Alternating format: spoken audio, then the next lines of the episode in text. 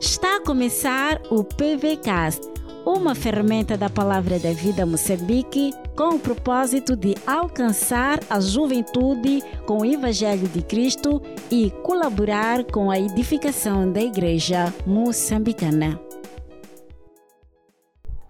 Chegamos então nessa nossa última sessão do nosso acampamento e tem sido tão bom podermos aprender, crescer juntos durante esses, esses dias. E o nosso tema que temos conversado aqui é o tema esperança.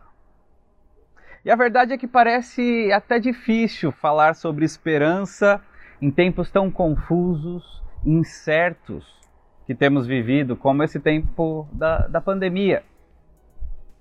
A realidade é que muitas das nossas esperanças têm sido abaladas. Esperanças do tipo, por exemplo, é, eu posso confiar em minha segurança e estabilidade material. Aqueles que esperam ah, nos seus bens, nas suas posses.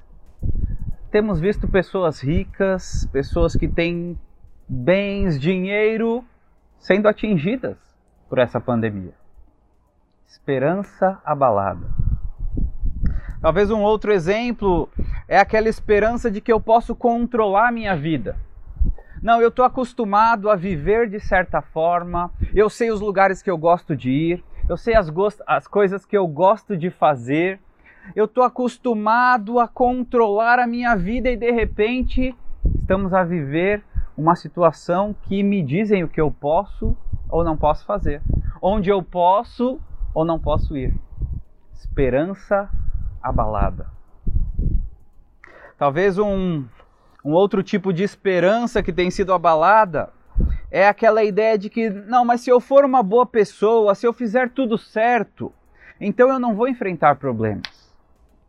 E infelizmente temos visto pessoas que buscam fazer boas atitudes, buscam fazer o bem para o próximo, também serem atingidas nessa situação. Esperança abalada. Talvez uma outra esperança que alguns tinham era eu confio no meu conhecimento, na sabedoria humana, na ciência. E o que temos visto é pessoas padecendo porque mesmo os, os, os, estudiosos, os especialistas não conseguem dar respostas suficientes até agora. Como, por exemplo, qual é o remédio, qual é o melhor tratamento? Esperança abalada. Mas neste acampamento nós temos falado sobre um outro tipo de esperança. Uma esperança inabalável. Sim, uma esperança inabalável. E temos estudado um pouco mais a carta de 1 Pedro para aprender um pouco mais sobre essa esperança. E já vimos então, se você não acompanhou até aqui, você tem condições de ver as outras mensagens depois no YouTube também. Mas nós vimos sobre ah, o que é e onde eu posso encontrar essa esperança inabalável. Nós vimos também como podemos viver e como devemos viver diante dessa esperança inabalável que temos. E nós vimos como essa esperança inabalável nos sustenta, nos fortalece, mesmo em tempos de dificuldade. Tem sido tão bom aprender nessa carta de 1 Pedro. Mas a minha pergunta nessa noite é: será que você tem essa esperança inabalável? Você tem essa esperança? Você estaria pronto, disposto a responder para qualquer um que te perguntasse: que esperança é essa? Qual é a razão da sua esperança, mesmo em tempos difíceis? O texto que nós vamos ver nessa noite, e é basicamente um versículo, 1 Pedro 3,15. Se você tem a sua Bíblia, você pode ir abrindo aí para me acompanhar. E esse texto nos desafia nesse sentido. Para começarmos a olhar para o texto bíblico, então, ah, o próprio versículo nos encoraja a olharmos para o contexto, o redor desse versículo. Ele inicia dizendo antes. E nós percebemos que Pedro, então, ele escreve essa carta para cristãos que enfrentavam dificuldades. Nenhum tipo de perseguição específica nesse, nessa situação, mas dificuldades normais que cristãos ah, vivem e enfrentam ah, por serem cristãos e por quererem viver uma vida séria com Jesus. Creio que enfrentamos dificuldades e temos enfrentado dificuldades durante esse tempo. Nos versículos anteriores, aí no capítulo 3, se você abrir a sua Bíblia ali, a partir do versículo 8, nós vemos que o encorajamento de Pedro é que, mesmo em tempos de dificuldades, eles deveriam, os crentes deveriam praticar a bondade e o amor cristão. Você olhar aí o versículo 8, ele diz: Quanto ao mais, tenham todos o mesmo modo de pensar, sejam compassivos, amem-se fraternalmente, desculpa. Sejam misericordiosos e humildes. Não retribuam mal com mal, nem insulto com insulto. Ao contrário, ao contrário, bendigam, pois para isso vocês foram chamados, para receberem bênção por herança. Lá, se você vai para o versículo 14, um versículo anterior ao que vamos ver, diz assim: Todavia, mesmo que venham a sofrer porque praticam a justiça, vocês são felizes. Então não temam aquilo que eles temem, nem fiquem amedrontados. Então, o desafio de Pedro para nós nessa passagem é que continuemos a praticar a bondade e o amor cristão sem medo, mesmo em tempos difíceis.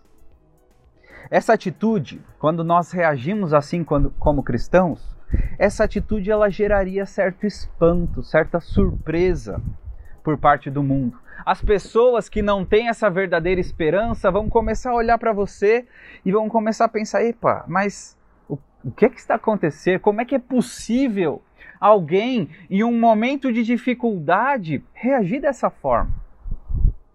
Como é que é possível nós cristãos, mesmo em tempos de pandemia, podermos reagir com bondade, com uma vida transformada por Jesus. Como é que é possível? Não é comum essa reação naturalmente para o homem. Quando então essas falsas esperanças são abaladas, o normal é ficar frustrado, desesperado, desanimado. Mas aquele que tem uma esperança inabalável, em meio à escuridão, brilha, brilha como esse fogo. Sim, quando demonstramos essas atitudes em meio à dificuldade, a nossa luz brilha em meio à escuridão. Como responder então? Quando alguém vê a sua luz brilhar, a luz da esperança inabalável brilhar no meio da escuridão. E a verdade é que nós devemos, sim, uma resposta precisamos responder, precisamos estar prontos para responder. É aí então que começamos a olhar para o versículo de 1 Pedro, capítulo 3, versículo 15, que diz assim: Antes, santifiquem Cristo como Senhor no coração. Estejam sempre preparados para responder a qualquer que lhes pedir a razão da esperança que há em vocês devemos estar preparados para responder sobre a razão da esperança que temos. Isso está relacionado com o início desse versículo. Como é que podemos estar prontos para responder? Qual é a razão real da nossa esperança inabalável? E no início do versículo tem uma frase-chave, que ele diz então: Antes, santifiquem Cristo como Senhor. Santifiquem Cristo como Senhor no coração. Isso faz parte de uma referência que Pedro havia feito desde o versículo, os versículos anteriores aí, citando Isaías, capítulo 8, versículo 13, quando ele diz: Ao Senhor dos exércitos, a ele santificai.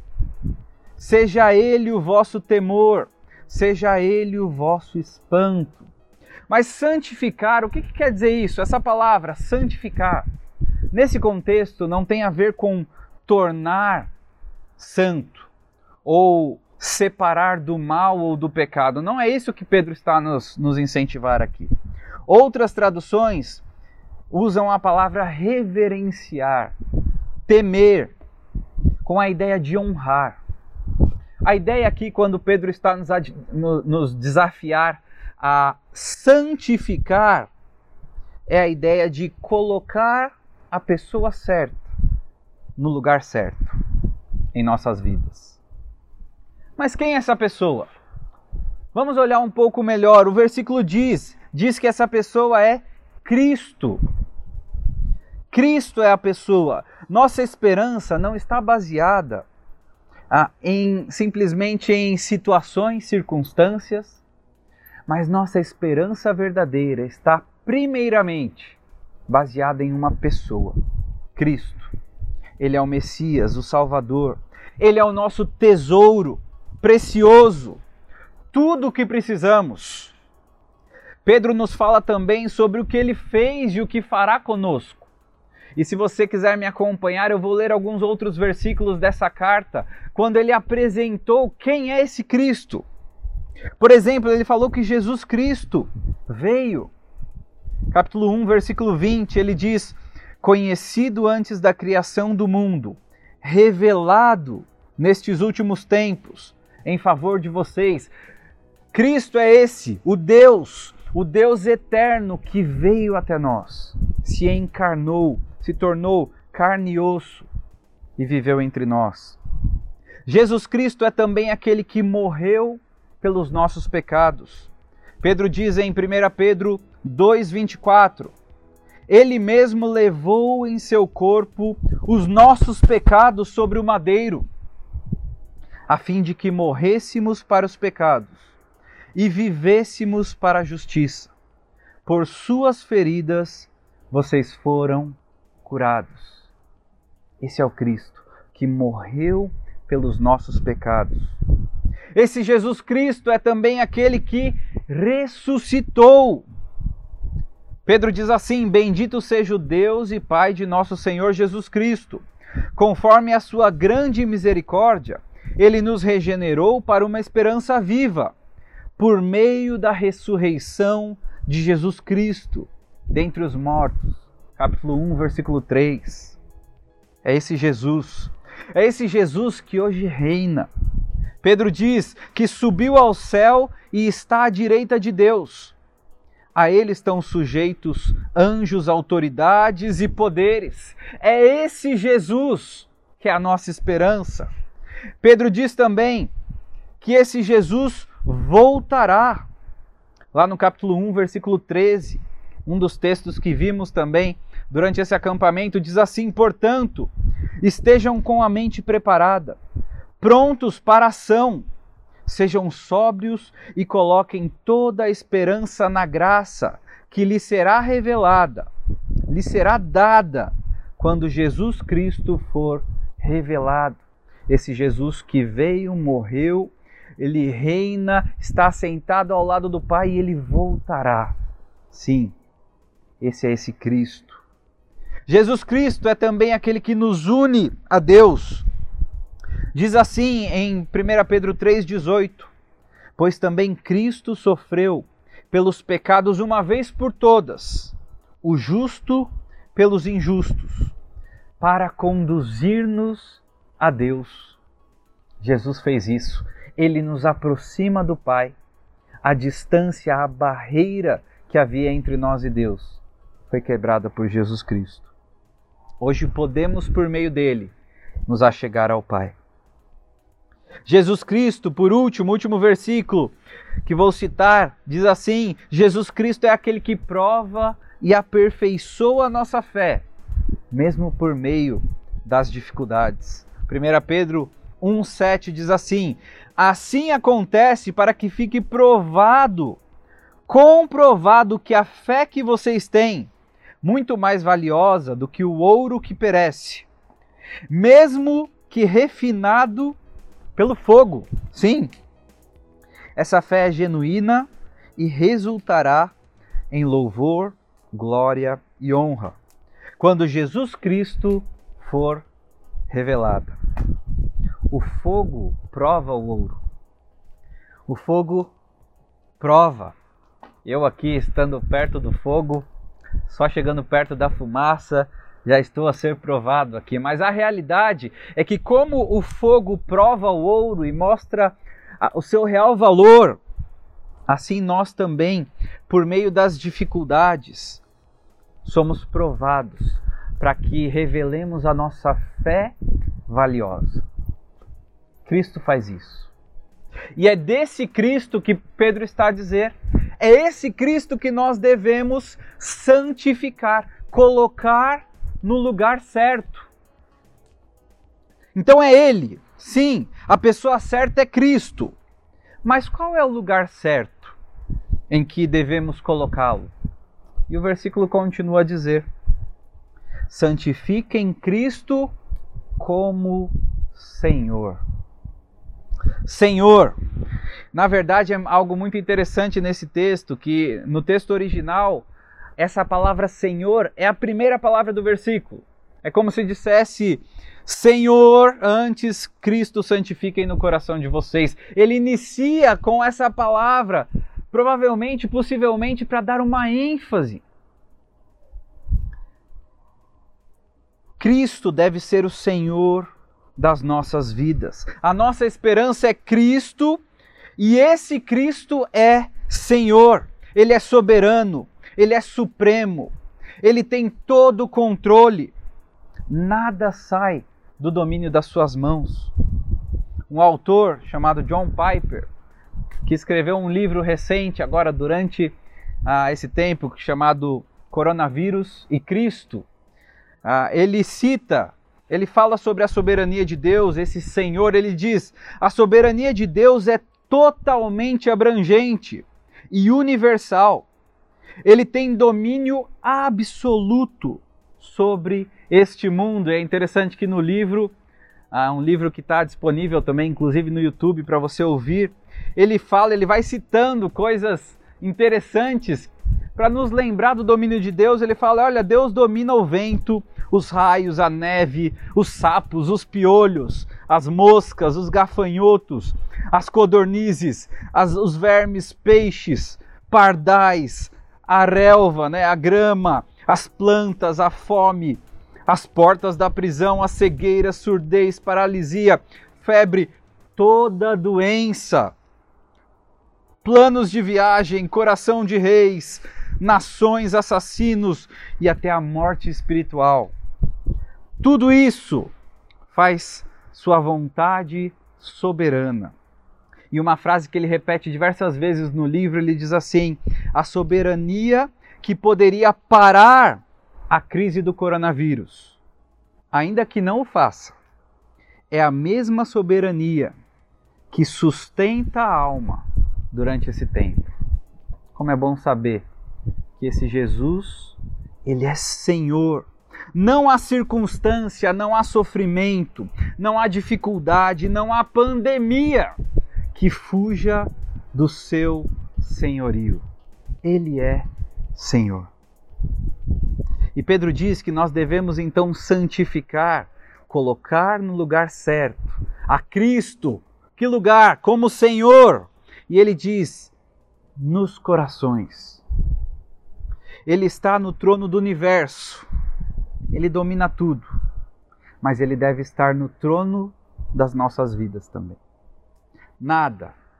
Segurança, saúde, dinheiro, prazeres, outras pessoas, nada deve ocupar o lugar precioso do Senhor Jesus na minha e na sua vida.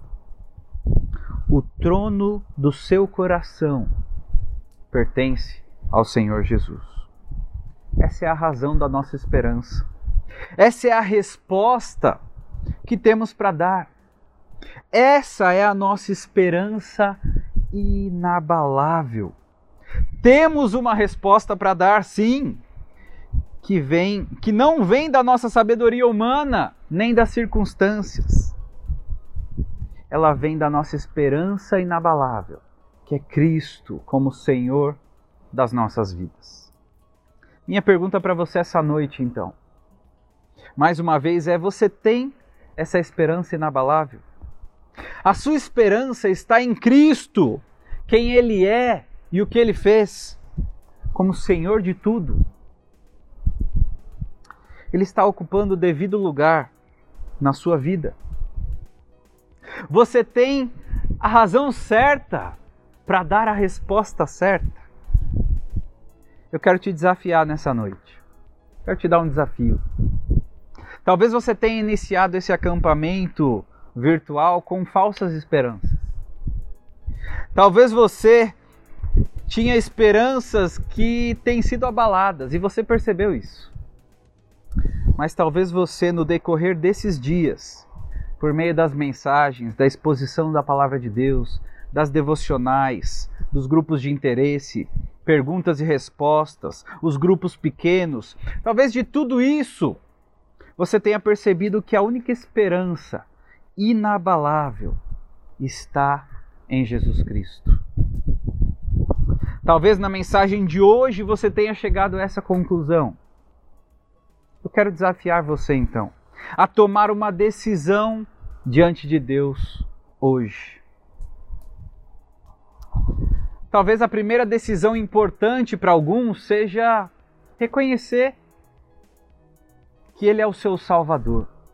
Será que você reconhece que você é um pecador, separado de Deus por causa dos seus pecados, merecedor da morte e da condenação eterna? Efésios 2,12 fala da nossa situação sem Cristo, como estávamos sem esperança e sem Deus no mundo. Mas o desafio então para você é que você creia no Senhor Jesus como seu único e suficiente Salvador. Creia em seu coração, é entre você e Deus essa decisão, mas também confesse isso publicamente. Como você pode ver esse desafio em Romanos capítulo 10, versículos 9 e 10. Jesus deseja lhe dar uma esperança inabalável. Ele quer ser a sua esperança inabalável. Mas talvez alguns aqui ah, já tenham tomado essa decisão por Cristo, já creram em Cristo, têm Ele como seu Salvador pessoal, mas talvez a exposição da palavra de Deus durante esses dias te encorajou a afirmar ou fortalecer o seu compromisso com o Senhor. Talvez tenha algumas áreas na sua vida que ele não, tinha, não vinha sendo Senhor. Você não havia permitido que ele controlasse isso. Quero te desafiar também. Comprometa-se a permitir que Cristo esteja no devido lugar em sua vida, como Senhor. Entregue todas as áreas da sua vida a Ele, para lhe mudar, moldar e usar. Peça a Deus que você ah, possa trazer essa resposta adequada para outros. Se coloque à disposição dele para dar essa boa resposta para aqueles que perguntarem. Aqueles que estejam sedentos por uma esperança verdadeira. Você já se entregou nas mãos de Deus para ser usado por Ele, para transmitir essa esperança para outros? Talvez esse, esse seja um bom desafio para você também. Não sei qual foi a sua decisão diante dessa mensagem, mas espero que Deus tenha usado esse acampamento, essa mensagem, para que você possa tomar importantes decisões para sua vida. Eu quero encerrar em oração, orando por você e, e para todos que nos ouvem aqui. Feche seus olhos, vamos orar. Senhor Deus, nós te agradecemos muito por esse tempo tão precioso que tivemos diante do Senhor, da tua palavra, podendo aprender mais de ti. E obrigado, Senhor, porque o Senhor nos apresentou, nos, nos mostrou e nos ofereceu essa esperança inabalável durante esses dias. Obrigado porque podemos ter essa esperança contigo com Cristo como Senhor nas nossas vidas. Meu desejo, Senhor, a minha oração é que cada um que esteja a nos ouvir, cada um que está a participar desse acampamento, ouvir essa mensagem, possa ter essa decisão de ter ao Senhor como Senhor, como Salvador da sua vida, para que tenha essa esperança inabalável. Continue conosco e que possamos, mesmo em momentos de dificuldade, de desafio, de pandemia, viver e testemunhar da tua esperança inabalável. Nós oramos assim, em nome de Jesus. Amém. Deus abençoe.